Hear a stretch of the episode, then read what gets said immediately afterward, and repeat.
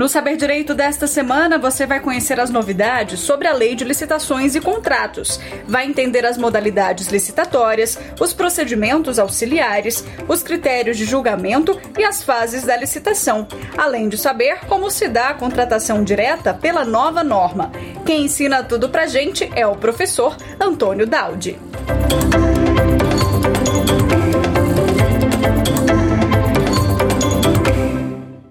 Olá, seja bem-vindo ao curso sobre a nova lei de licitações do Saber Direito. Para quem não me conhece, meu nome é Antônio Daldi, sou professor de Direito Administrativo em cursos preparatórios para concursos, sou autor de livro na área de licitações e contratos, autor de artigos científicos, sou auditor no Tribunal de Contas da União e estou há pelo menos 13 anos né, lidando com licitações e contratos. Neste curso, nós estudaremos aqui nesta semana é, todos esses principais impactos trazidos pela nova lei de licitações, que é a Lei 14.133, de 1 de abril de 2021.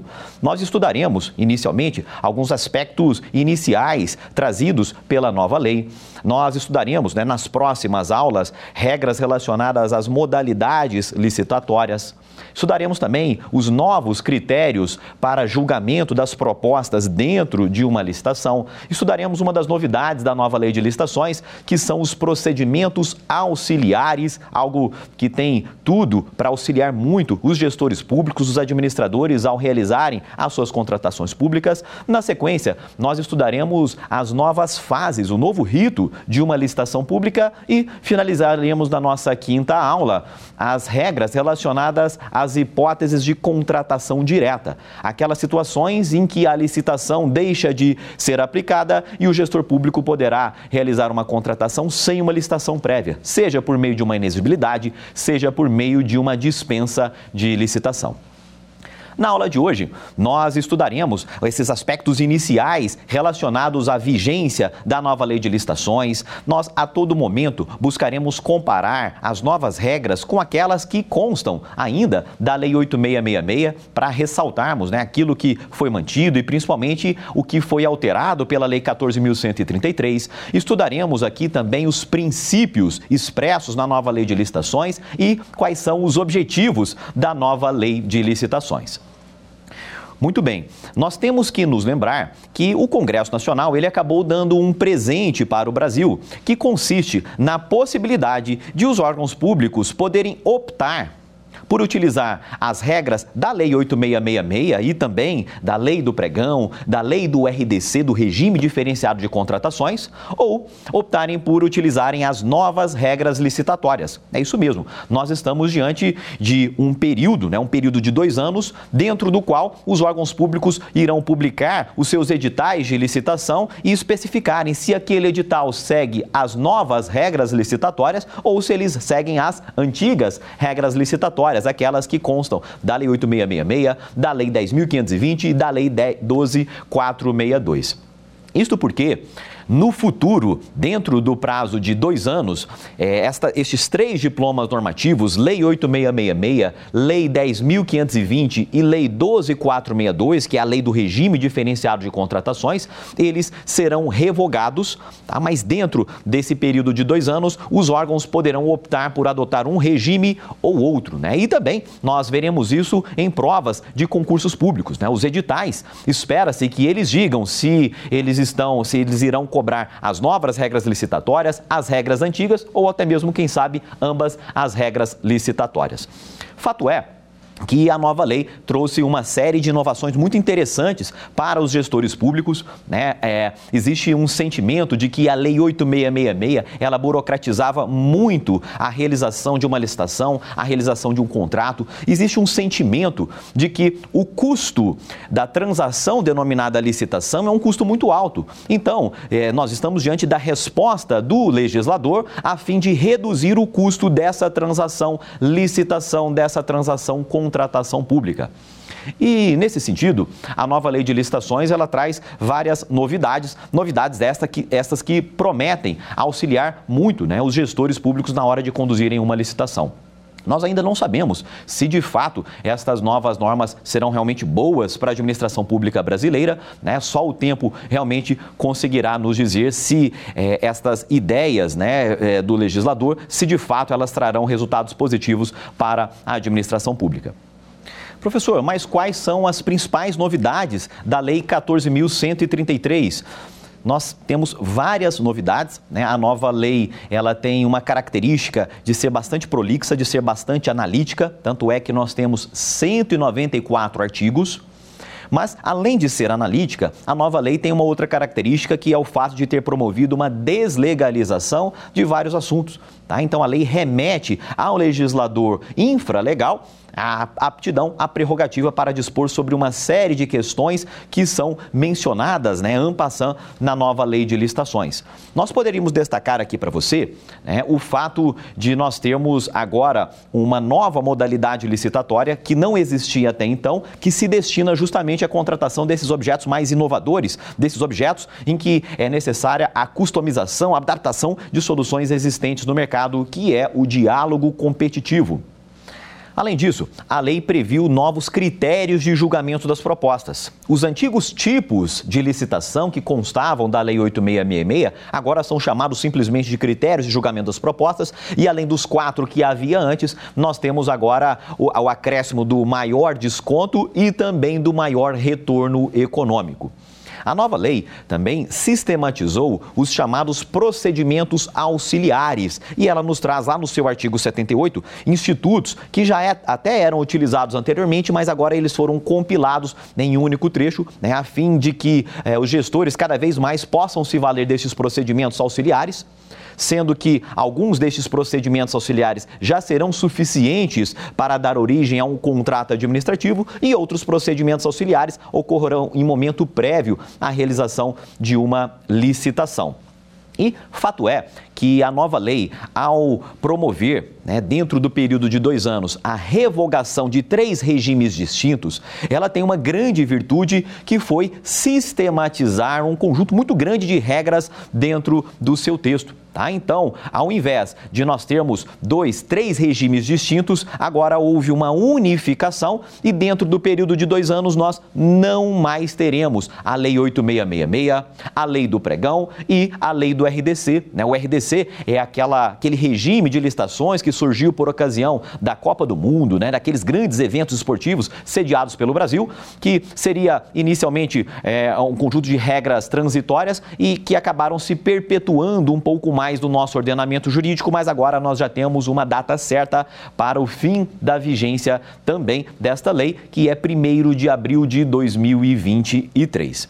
Muito bem, muito embora dentro desse período de dois anos que nós dissemos, os gestores públicos possam optar pelo regime A ou pelo regime B, fato é que o legislador veda que sejam mescladas regras de regimes distintos. Tá? Então, ou opta-se pelas regras da Lei 8666, Lei do Pregão e Lei do RDC, ou se opta pelas regras da nova Lei de Licitações.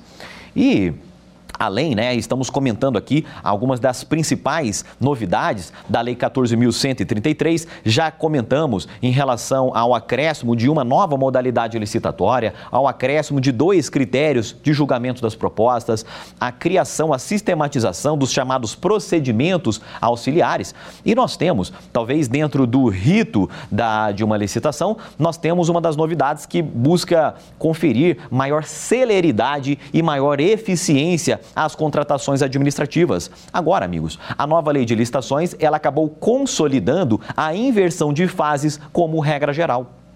Então, a etapa de habilitação, que segundo a Lei 8666 ocorreria em momento prévio ao julgamento das propostas, em regra, na nova Lei de Licitações, a habilitação ocorre em momento posterior ao julgamento das propostas. E o grande objetivo é acelerar a condução de uma licitação, de modo que o agente de contratação, ao invés de examinar documentação de várias empresas, ele possa se concentrar em examinar a documentação de um único licitante, aquele que se encontra é, provisoriamente provisoriamente em primeiro lugar.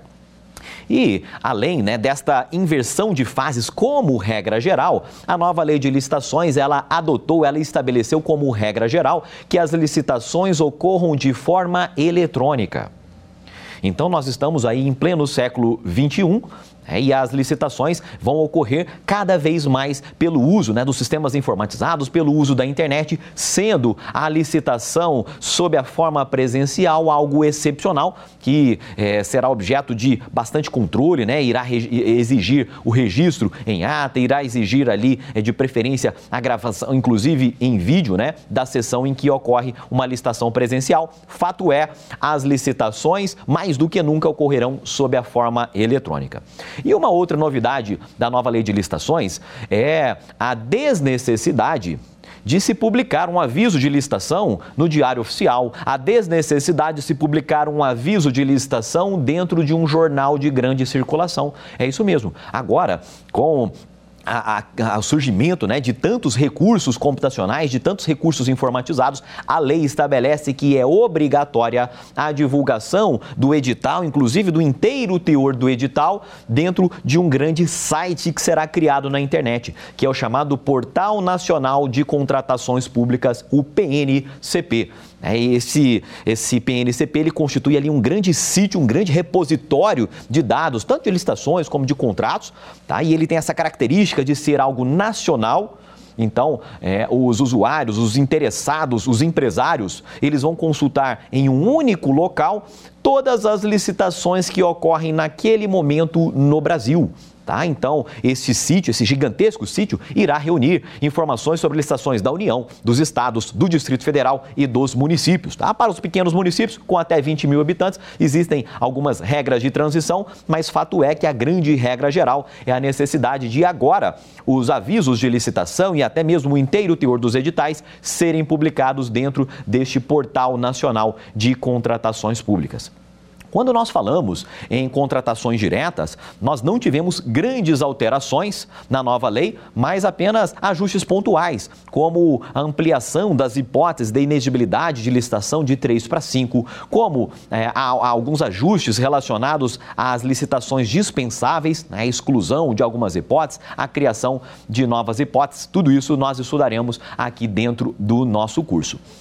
Convém lembrarmos que, assim como a Lei 8666, a Lei 14.133, ela traz regras gerais quanto a licitações e contratos, ou seja, regras que são editadas fazendo uso da competência legislativa privativa da União para dispor sobre esse assunto e regras que, portanto, irão alcançar todos os entes federativos, seja âmbito federal, seja o âmbito dos estados, do Distrito Federal e dos municípios, tá? Mas nós estamos diante de normas gerais e genéricas, tá? Por quê? Porque o legislador de cada ente subnacional ele pode suprir né, e suplementar a legislação federal tá, e dispondo sobre questões específicas que não constem do texto da Lei 14.133.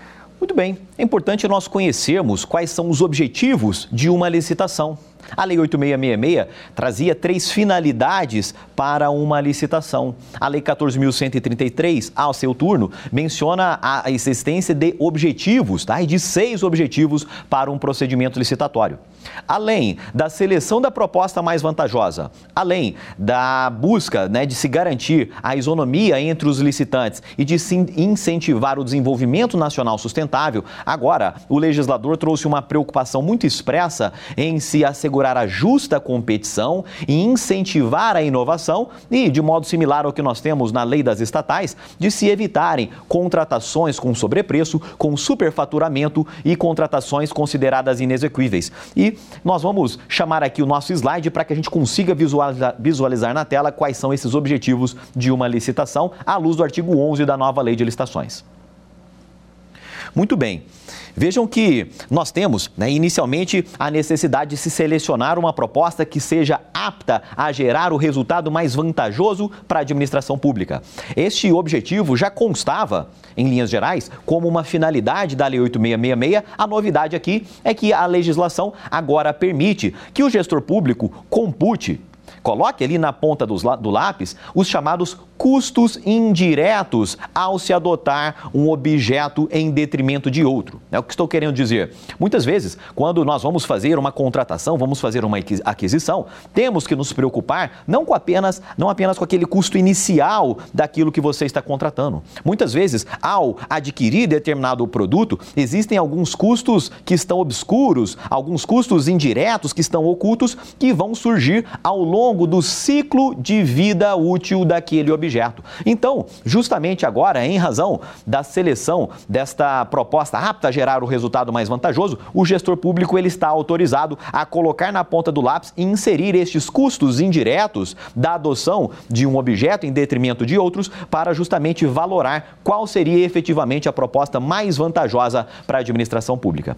Em segundo lugar, nós temos a preocupação do gestor público em garantir é, condições igualitárias, condições isonômicas em todos aqueles que desejam serem contratados pela administração pública. Já era uma finalidade antes, continua sendo agora um objetivo das licitações. Em terceiro lugar, nós temos a promoção do desenvolvimento nacional sustentável.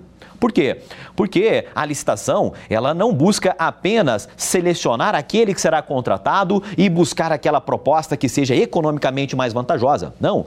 A administração, né, o legislador, ele busca utilizar do poder de compras do Estado para fomentar algumas políticas públicas e alguns setores da nossa sociedade, tá? Então, por que não utilizar dessa pesada mão do Estado na hora de fazer as suas compras para se promover o desenvolvimento nacional e se promover o desenvolvimento nacional de maneira sustentável? E a nova lei vai trazer é, preocupações em relação ao meio ambiente, tá? Então vai se utilizar da licitação para resguardar e incentivar a adoção de práticas sustentáveis que protejam o meio ambiente. A legislação traz agora de modo muito direto, algumas preocupações em incentivar a contratação de determinados grupos da sociedade. Né? Então, existem algumas recomendações para se contratarem mulheres que foram vítimas de violência doméstica, para se contratar egressos do sistema prisional. Tudo isso decorre da função regulatória de uma licitação. Tudo isso tem como objetivo o desenvolvimento nacional de maneira sustentável. E agora nós vamos para as três linhas finais aqui do nosso slide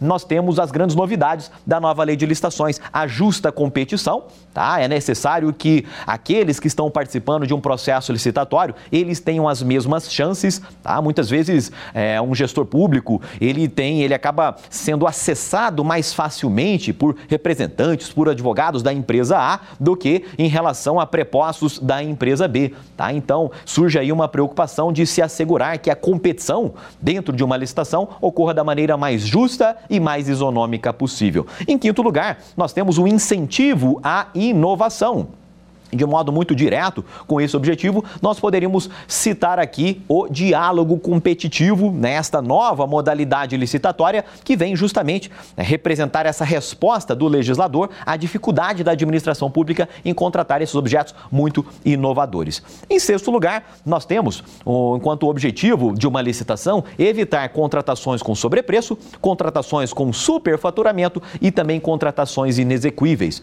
É importante que a gente diga diga né, que a lei ela buscou definir estes conceitos. Né? A, par de existirem longas discussões jurisprudenciais, doutrinárias quanto à diferença entre sobrepreço e superfaturamento. A lei considera que sobrepreço são aqueles valores que encontram-se acima do valor orçado pela administração pública. Assim como nós, né, enquanto cidadãos, na nossa vida cotidiana, nós vamos fazer compras, quando nos deparamos com um produto que é demasiadamente caro, poxa, isso aqui está caro demais. Ali nós estamos diante de uma situação de sobrepreço. E não podemos confundir o sobrepreço com o chamado superfaturamento, tá? Porque no superfaturamento, embora ele possa ser ocasionado por múltiplas causas, o superfaturamento representa um dano aos cofres públicos, um dano ao bolso do Estado, tá? Então nós poderíamos ter, por exemplo, aquela situação em que a empresa recebeu pela execução de mil metros cúbicos de cimento, mas ela acabou executando apenas 800 metros cúbicos de cimento, né? Então, essa diferença entre o executado e aquilo que foi pago poderia representar um superfaturamento. E aqui, neste caso, um superfaturamento por quantidades. Tá? Então, enquanto o sobrepreço é o valor excessivo, é aquela gordura em relação ao orçamento da administração pública, o superfaturamento representa aquela, aquele dano, aquele desembolso que acabou gerando uma redução dos cofres públicos. E, finalmente, um outro objetivo das licitações públicas é evitar as contratações inexequíveis. Contratação inexequível é aquela cujo valor é extremamente baixo. Ele é tão pequeno que, caso aquela empresa seja chamada, né, seja convocada para celebrar o contrato, muito provavelmente aquele contrato acabaria não sendo executado, acabaria se afigurando um contrato inexequível. Então, também é um dos objetivos das licitações evitar contratações com valores extremamente extremamente baixos, com contratos é, inexequíveis. Tá? E a lei traz, é, de modo muito didático, um parâmetro para que a administração pública consiga avaliar e dizer se aquela contratação é inexequível ou não. E vejam, para obras e serviços de engenharia, considera-se inexequível aquela proposta que situa-se abaixo do patamar de 70% do valor orçado pela administração pública.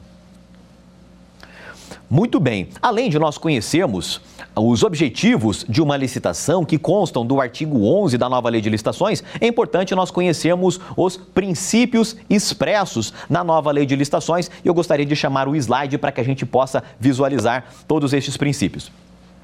Vejam que a Lei 8666 ela previa oito princípios expressos para uma licitação. A nova lei prevê no seu artigo 5 22 princípios. É isso mesmo. Vários destes princípios, eles já eram utilizados na prática, já eram considerados princípios implícitos que eram utilizados pelos tribunais de contas, pelas controladorias, pelo poder judiciário, já eram mencionados na doutrina, na jurisprudência de um modo geral. Fato é que agora eles ganharam ainda mais relevo ao serem posicionados positivados no texto do artigo 5 da nova lei de licitações.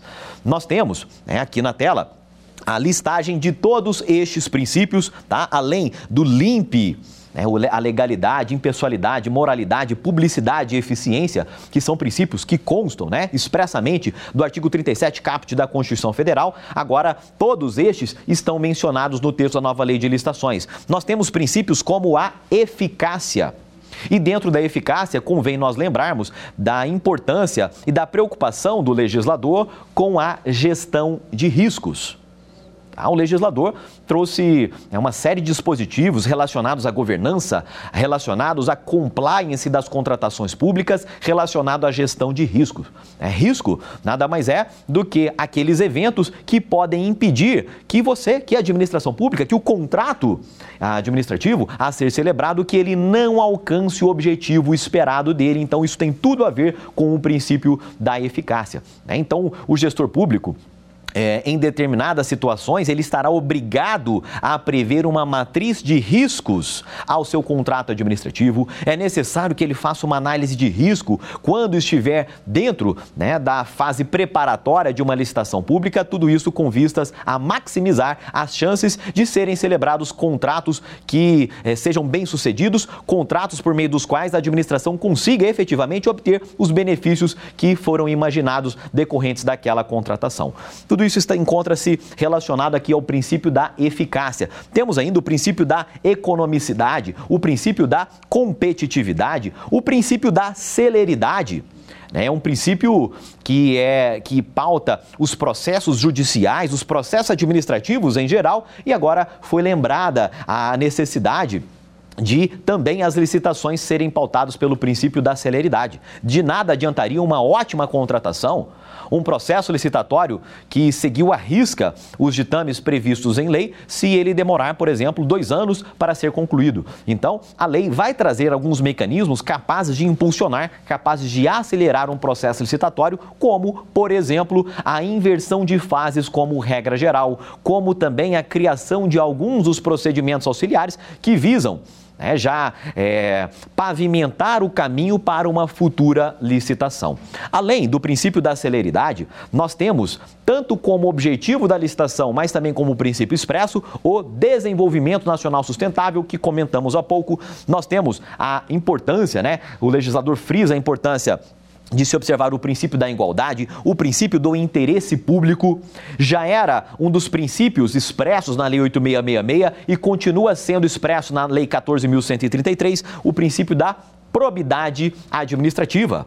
Né? Aqueles gestores que lidam com licitações, com contratos, né? mais do que nunca eles precisam ter muito cuidado no trato com a coisa pública. E nós temos que nos lembrar que a Lei 8429, a Lei de Improbidade Administrativa, ela inclusive prevê que é, hipótese né, que caracteriza ato de improbidade administrativa aquela conduta em que o gestor público ele frustra a licitude de um procedimento licitatório. Tá? Então é importante é, nos lembrarmos que Caso é, determinadas regras sejam descumpridas, aquela conduta pode chegar ao ponto de ser caracterizada, de se caracterizar um ato de improbidade administrativa. Além da probidade administrativa, agora é também princípio expresso na nova lei de licitações o planejamento. O planejamento de uma contratação ganhou corpo, ganhou densidade normativa da lei, dentro da Lei 14.133. Porque cada vez mais espera-se que uma contratação ela não seja fruto de uma gestão amadora, que ela seja fruto, sim, de uma gestão profissional que a administração pública, antes de fazer uma contratação, antes de publicar o edital de uma licitação, que ela, dentro da etapa preparatória de uma licitação, que ela realmente faça o seu dever de casa. Como assim, Daldi?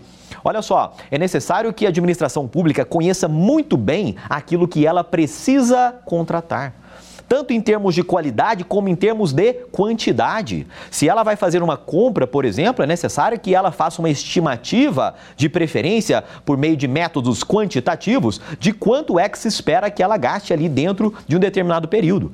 Então, é, tanto em termos de qualidade como em termos de quantidade, espera-se que a administração faça contratações, publique editais de licitação que sejam fruto de um adequado planejamento. Né? Isso se liga também aos princípios da eficiência, aos princípios da economicidade, porque a ideia é a redução de desperdícios, é que as contratações públicas estejam cada vez mais alinhadas àquilo que o órgão realmente necessita, aquilo que seja realmente mais adequado para o alcance do interesse público. Temos também ao lado do planejamento, o princípio da transparência, tá? E o princípio da transparência, ele realmente ganhou mais importância ainda na nova lei de licitações, tanto é que os editais de uma licitação, os contratos administrativos, os aditivos a estes contratos, atas de registro de preços, todos estes instrumentos, todos esses artefatos, eles deverão ser publicados no seu inteiro teor na internet, no chamado Portal Nacional de Contratações Públicas. Vejam, Além do planejamento, da transparência, nós temos agora de modo expresso a nova lei de licitações os princípios da razoabilidade e da proporcionalidade. Princípios estes que nos lembram da necessidade de bom senso por parte do gestor público, por parte da administração pública. Nós temos, poderíamos incluir aqui, dentro deste princípio, aquela previsão que consta do artigo 12 da nova lei de licitações, no sentido de se evitar apegos exagerados a formalismos. Então, muitas vezes, se a proposta enviada por um licitante, ela contém ali um pequeno equívoco, né? um equívoco meramente formal que não prejudica a compreensão daquela proposta, que não gere nenhum é, prejuízo à interpretação daquilo que foi ofertado pela licitante, aquilo não necessariamente irá levar à desclassificação daquela proposta e muito menos à anulação daquela licitação. Então, nós temos os princípios da razoabilidade, da proporcionalidade expressos no artigo 5 da nova lei de licitações, o que nos remete também ao princípio do formalismo agora moderado. Temos ainda o princípio da segurança jurídica, né, que é um princípio geral do direito, que foi também lembrado aqui enquanto princípio expresso da nova lei de licitações, o princípio da segregação de funções. É importante nós lembrarmos que o princípio da segregação de funções, embora seja uma novidade né, positivada, expressa na nova lei de licitações, ele é um princípio que há muito já vinha sendo utilizado na administração pública pelos órgãos de controle e é um princípio básico da administração gerencial, inclusive da administração privada. A ideia aqui é não concentrar funções sensíveis nas mãos de um mesmo agente público. O próprio legislador diz que a ideia né, de segregar funções sensíveis, funções relevantes e distribuir a competência por estas funções nas mãos de servidores distintos, isso busca né, é, evitar com que erros sejam cometidos, com que fraudes sejam cometidas e até mesmo ocultadas em um segundo momento. Tá? Então, ao invés de uma mesma pessoa, de um mesmo servidor público, né, especificar é, os requisitos daquela licitação, escrever o edital da licitação, o mesmo servidor conduzir a licitação, né, ele, vamos imaginar, homologar a licitação, né, o mesmo servidor celebra o contrato, recebe aquele produto, dá quitação e efetua pagamento. Neste cenário extremo, nós teríamos uma grande concentração de funções nas mãos de um único agente. E o que a lei prevê é justamente o contrário, a necessidade de se segregarem estas funções sensíveis, essas funções relevantes, nas mãos de diversos gestores, nas mãos de diversos agentes públicos. Temos ainda o princípio da motivação, né, um princípio que já era mencionado expressamente na legislação federal, é um princípio que nos diz que, em regra, os atos administrativos devem ser motivados e, dentro das licitações públicas, também ocorrerá desta forma. Né? Em várias situações, por exemplo, é, naquela situação em que o gestor público deixa de utilizar a forma eletrônica de uma licitação e opte pela forma presencial, nessa situação ele terá que motivar e a lei vai trazer uma série de hipóteses em que, quando o gestor público foge à regra geral, aquela opção pela exceção irá requerer a devida motivação. Temos ainda o princípio da vinculação a edital, né, que é um princípio que já constava da Lei 8666 na forma do instrumento convocatório. Né? Fato é que agora o único instrumento convocatório da nova lei de licitações é o edital nós não temos mais a carta convite, né? então simplesmente vinculação ao edital.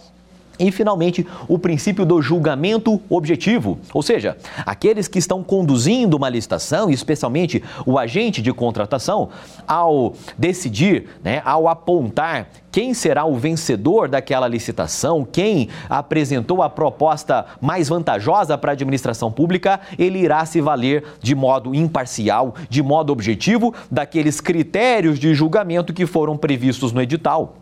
De sorte que é vedado ao agente de contratação se valer de percepções subjetivas, se valer de favoritismos, de perseguições na hora de apontar quem é o efetivo, o verdadeiro vencedor de uma licitação.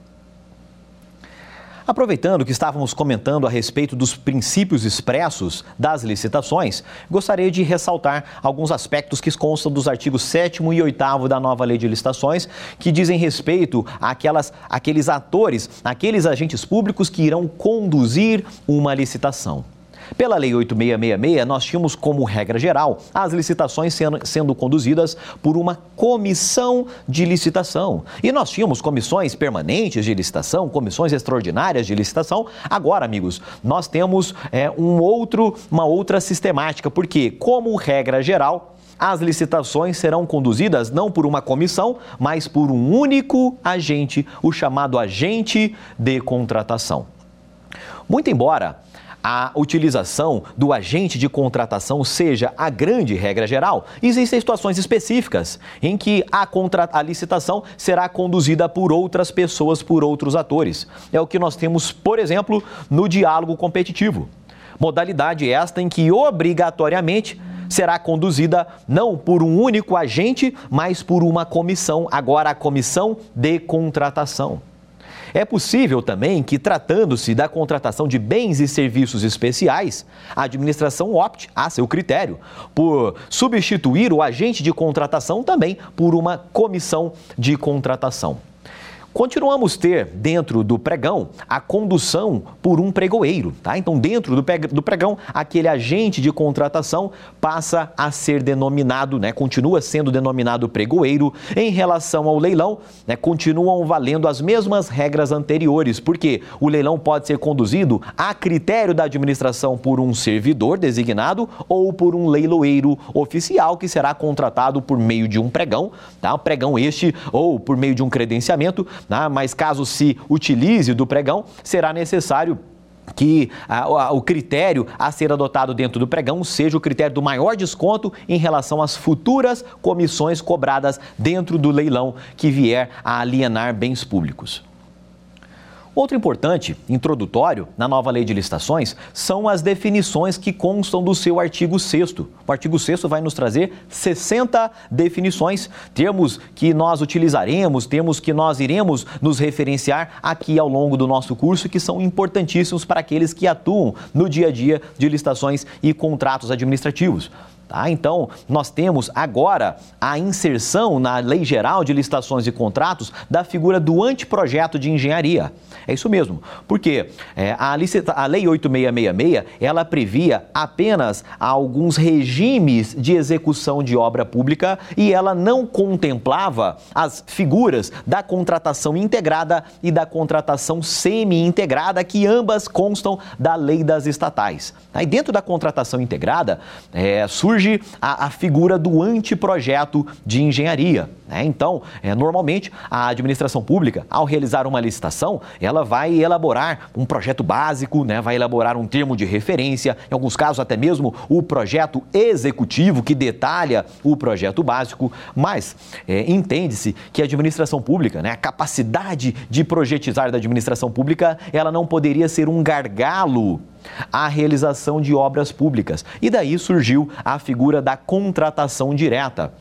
Figura, né, regime de execução este, em que a administração pública ela irá é, publicar um edital de licitação e esse edital não irá conter projeto básico, não irá conter um projeto executivo. Nesta situação, a, o edital de licitação ele vai conter apenas um anteprojeto de engenharia, um mero esboço um mero esboço daquela obra pretendida e imaginada pela administração pública. Né? Porque dentro desse regime de execução de contratação integrada, a administração pública vai, vai se valer né, do chamado turnkey hipótese em que a administração pública ela vai contratar uma empresa e espera-se que aquela empresa ela execute todas as etapas da obra, ela aplique os testes e entregue aquele empreendimento para a administração pública em condições de entrada em operação. Especificamente na contratação integrada, a administração ela não terá esse esforço, esse trabalho de elaborar projeto básico e projeto executivo, porque ela elabora elabora um mero esboço, o anteprojeto de engenharia, ela anexa esse anteprojeto de engenharia ao edital e os interessados, os licitantes, dentro de uma licitação sob o regime de contratação integrada, né, está, eles irão compartilhar de um risco de serem contratados para executarem uma obra que não está suficientemente detalhada ainda. A administração tem uma ideia daquilo que ela deseja contratar. Essa ideia será melhor detalhada né, após a celebração do contrato, a partir sim da elaboração de projetos básico e executivo. Né? E esta é a sistemática que nós temos dentro da chamada contratação integrada. Outra definição importante da nova lei de licitações são as chamadas contratações de grande vulto. Contratações de grande vulto são aquelas que superam a marca dos 200 milhões de reais em termos de valor estimado da licitação. Tá? Então, são situações com alta materialidade que representam sim um risco maior para a administração pública, para o erário público e a, a, lei vai exigir uma série de controles adicionais, controles mais rigorosos da administração quando ela vai celebrar ali um contrato de grande vulto. Tá? E um destes controles adicionais é a chamada matriz de riscos.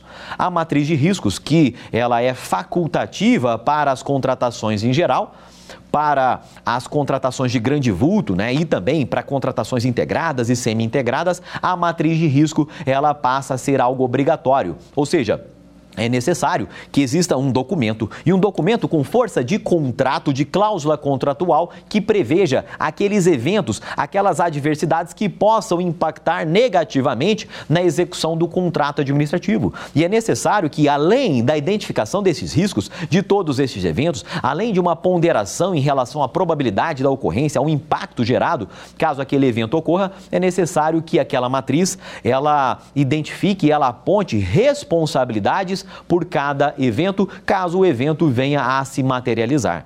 Então, nós estamos diante de uma listagem de eventos adversos que possam ocorrer e a previsão de quem irá arcar, de quem irá responder por aquela, aqueles eventos, caso aqueles riscos venham a se materializar. Esta é a matriz de riscos que nós temos na nova lei de licitações, seguindo né, uma série de boas práticas, uma série de entendimentos dos tribunais de contas. Então vamos ao nosso quiz para sabermos quais os principais aspectos a respeito deste primeiro módulo que nós tratamos.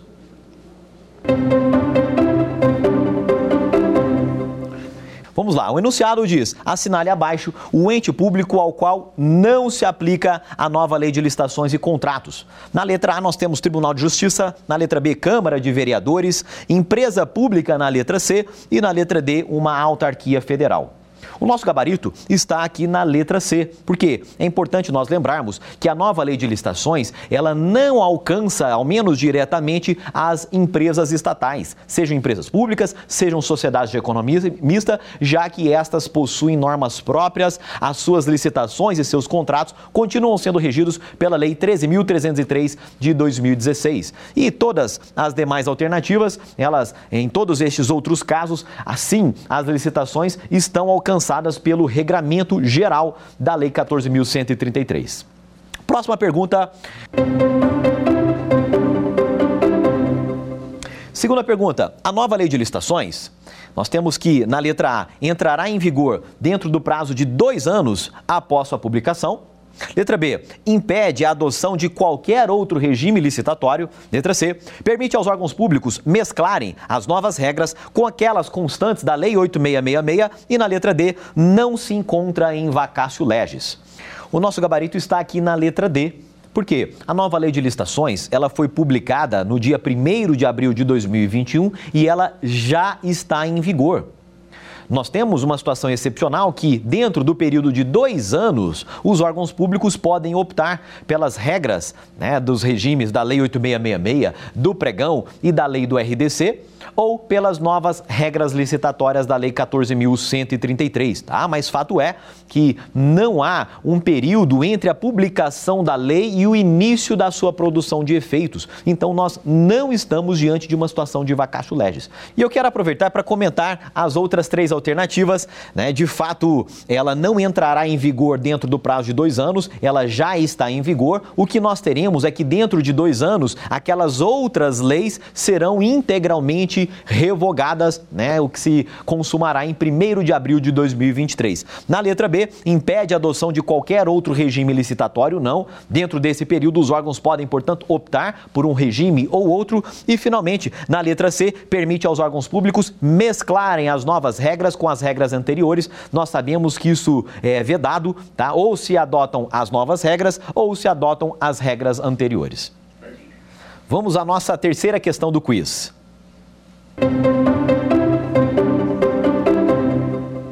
Nessa questão, o enunciado nos diz que não é objetivo da nova lei de licitações, letra A, assegurar a justa competição. Letra B, assegurar tratamento isonômico entre os licitantes. Na letra C, evitar o sobrepreço e o superfaturamento. E na letra D, incentivar contratações com preços inexequíveis. E aí, você sabe a resposta? O nosso gabarito está aqui na letra D. Muito embora possa parecer vantajoso para a administração pública celebrar contratações com preços muito reduzidos, fato é que, caso aquela proposta se assemelhe, se enquadre como uma proposta inexequível, é um dos objetivos da nova lei evitar esse tipo de contratação. Então, a alternativa que não se encontra de acordo com o artigo 11 da nova lei de licitações é aqui a letra D. Muito bem, então vamos para o resumo desta aula de hoje. Nós tivemos em 1 de abril a publicação da Lei 14.133. Ela já está em vigor. Ela possibilita aos entes públicos optarem, dentro do prazo de dois anos, por seguirem as regras da Lei 8666, do pregão e da Lei do RDC, do Regime Diferenciado de Contratações, ou pelas suas próprias regras, dentro desse prazo de dois anos. A nova Lei de Licitações ela traz objetivos importantes no seu artigo 11 e a nova lei, ela consolida uma série de princípios que vinham sendo adotados na prática, princípios implícitos, e agora acaba positivando, né, 22 princípios lá no seu artigo 5 muito bem, esta foi apenas a nossa primeira aula. Na próxima aula, nós trataremos das modalidades licitatórias previstas na nova lei de licitações, comentaremos como era, como ficou, as características das cinco modalidades licitatórias previstas na nova lei de licitações. Daremos uma especial ênfase ao diálogo competitivo, né, a grande cereja do bolo, em termos de modalidades licitatórias na Lei 14.133. Muito bem, obrigado pela sua participação nessa nossa aula e te aguardo na nossa aula de número 2, dentro desse curso sobre a nova lei de licitações aqui no Saber Direito dar alguma sugestão de tema para os cursos do Saber Direito? Então mande um e-mail para gente, saberdireito.stf.jus.br ou entre em contato pelo WhatsApp. O número é esse que aparece na sua tela. Você também pode estudar pela internet. Acesse nosso site tvjustiça.jus.br ou pode rever as aulas no canal do YouTube TV Justiça Oficial.